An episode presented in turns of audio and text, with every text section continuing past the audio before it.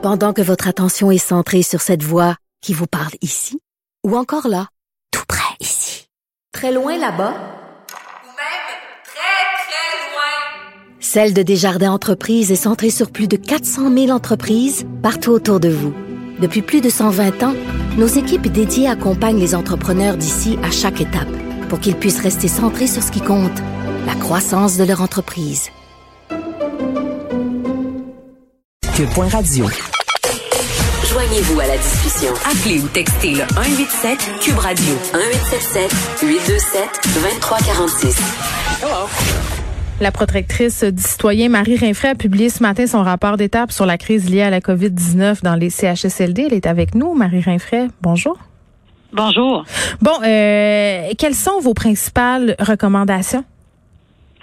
Euh, écoutez, euh, je vous donnerai euh, les, euh, les, les, les, trois principales au fond. Ouais. Euh, c'est c'est que les, les, les CHSLD centrent les soins, les services sur les besoins des personnes hébergées, en misant notamment sur l'humanisation des soins, c'est-à-dire de donner des soins humains, continus, sécuritaires et de qualité, bien sûr, et de valoriser euh, les euh, personnes proches aidantes, les considérer mm. comme étant des partenaires du réseau de la santé. Ensuite, euh, vient rapidement euh, ben, d'assurer la stabilité des effectifs, euh, puis d'avoir toujours du personnel en nombre suffisant c'est c'est c'est clair que dans le contexte de la crise et de la première vague, ça a été la principale ratée.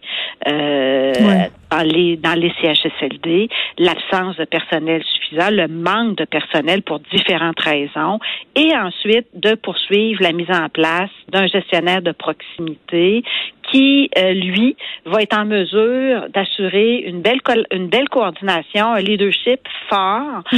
euh, pour pour permettre vraiment euh, à l'organisation euh, d'avoir euh, des pratiques, une culture en matière de prévention et de contrôle des infections, d'avoir des équipements. C'est des exemples que je vous donne là, d'avoir des équipements de protection suffisants, d'avoir aussi des équipements de soins suffisants pour euh, justement euh, offrir des soins et des services euh, qui répondent aux besoins des usagers et des usagères. Je vous dirais globalement, là, c'est les trois principales priorités qui, qui, qui, qui ressortent ouais. euh, de notre enquête. C'est beaucoup, euh, c'est beaucoup de choses. On va essayer de faire un peu le tour. Je veux qu'on parle euh, des proches aidants parce que un des trucs qui ressort beaucoup de votre rapport, c'est que ces personnes-là ont été euh, sensiblement mises à l'écart pendant la première vague et ça a eu des répercussions quand même sur la santé physique et la santé euh, psychologique des aînés. la question de la formation aussi, d'offrir de la formation aux proches aidants en situation de COVID, là, parce que c'est une chose de savoir s'occuper d'une personne c'en est une autre de s'en occuper dans un contexte euh, de COVID. Mais le fait qu'on ait mis euh, ces personnes-là à l'écart lors de la première vague, euh, ça a eu quand même des répercussions. Et j'ai envie de vous entendre sur la chose suivante, Madame Rinfray. J'ai l'impression qu'on est un peu en train de refaire la même chose à l'heure actuelle avec ce qui s'en vient. et là, je fais référence évidemment à la période de Noël, mais on pourrait élargir ça. Là. Les aînés n'auront droit qu'à un visiteur. les proches aidants, quand même, pourront pas être très nombreux à leur chevet. C'est compréhensible mais on va continuer si on veut accentuer certains problèmes. Euh, écoutez, c'est pour ça que euh, c'était important pour moi euh, de déposer mon rapport d'étape pour faire état des constats, des, des difficultés qui ont été vécues mm. Par les personnes sur le terrain. Parce que le rapport d'étape donne la parole euh, aux personnes qui ont vécu la première vague sur le terrain dans les CHSLD. Et à cet égard-là, de fait, vous avez raison de le souligner, l'interdiction pour les proches aidants d'aller auprès des personnes aînées a eu des impacts, euh, je vous dirais, dévastateurs mm. aux certaines personnes.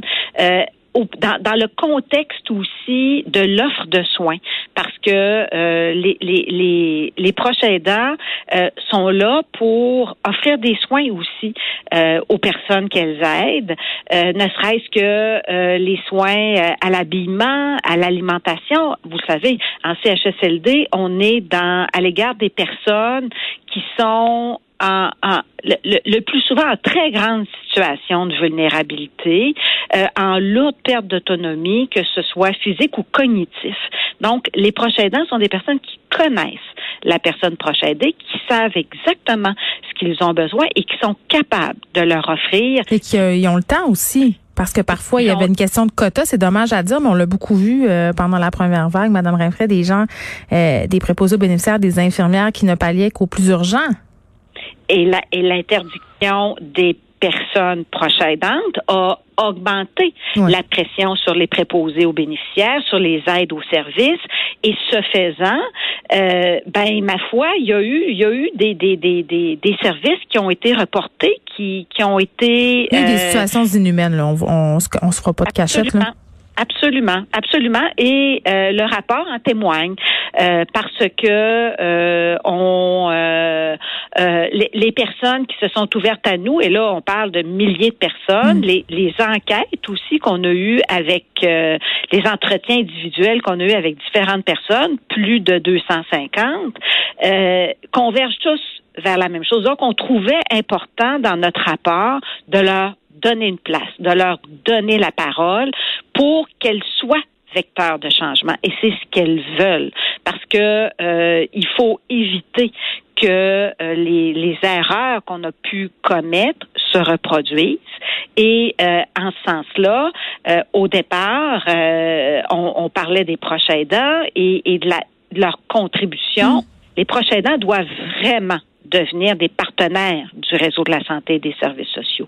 Et en ce sens-là, ils doivent avoir la formation sur les, la, la, prévention et le contrôle des infections. Il faut pas les mettre de côté parce qu'ils n'ont pas la formation. Il faut leur offrir cette mm. formation-là. Il faut vraiment s'assurer que qu'ils fassent partie de la solution. Oui, puis une des choses qui est ressortie aussi, euh, c'est le manque peut-être euh, de cohérence en ce qui se disait au gouvernement parce qu'on avait clairement une volonté politique euh, de faire quelque chose. On admettait les ratés du système. Euh, moi, j'ai parlé euh, plusieurs fois à Mme Blais ici qui martelait ce que disait M. Legault, c'est-à-dire que les gestionnaires seraient imputables, qu'on devait avoir des gestionnaires de proximité, qui devaient plus avoir de va-et-vient. Or, les sons de cloche qu'on avait du terrain, c'était vraiment pas la même chose. C'est comme s'il y avait pas de courroie de transmission et que dans la vie quotidienne, la gestion des CHSLD, des RPA, c'était tout simplement pas possible d'appliquer les recommandations du gouvernement? Et euh, c'est pour ça que je parle dès le départ euh, de l'angle mort euh, dans la préparation de la pandémie.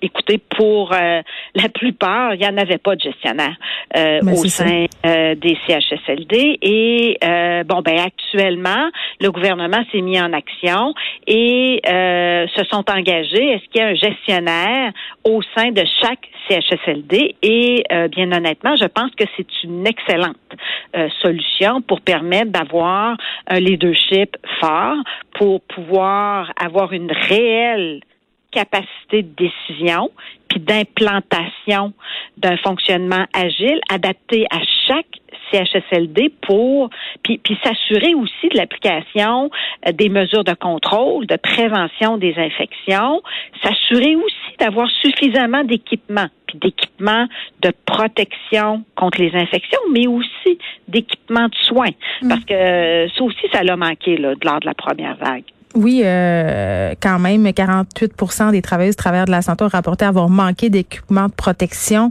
euh, en raison de la pénurie. C'est quand même pas rien. Madame Réfray, je m'en voudrais euh, de ne pas apporter la chose suivante avec vous. On sait là les répercussions sur nos aînés ont été funestes, puis c'est le cas de le dire. Mais vous êtes aussi penché sur la façon dont la COVID-19 avait affecté les travailleurs de la santé. Oui, et euh, vous, euh, vous avez raison euh, de le souligner.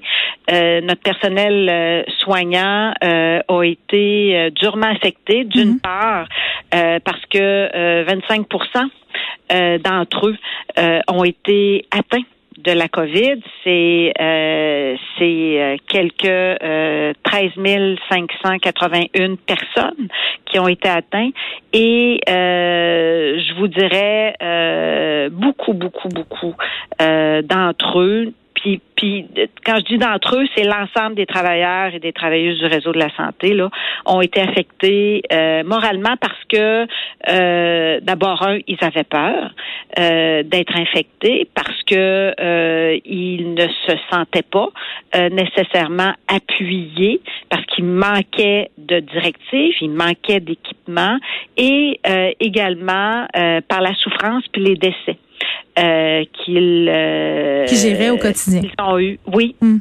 Et, et, ça vraiment, euh, les témoignages euh, sont constants. et moi, je ne peux que leur lever mon chapeau d'être demeuré au poste et d'avoir mis toute leur énergie pour accompagner du mieux qu'ils pouvaient là, ces personnes-là. Marie Rinfray, merci. Madame Rinfray, qui est protectrice du citoyen et qui publiait ce matin son rapport d'étape sur la crise liée à la COVID-19 dans les CHSLD. Merci beaucoup.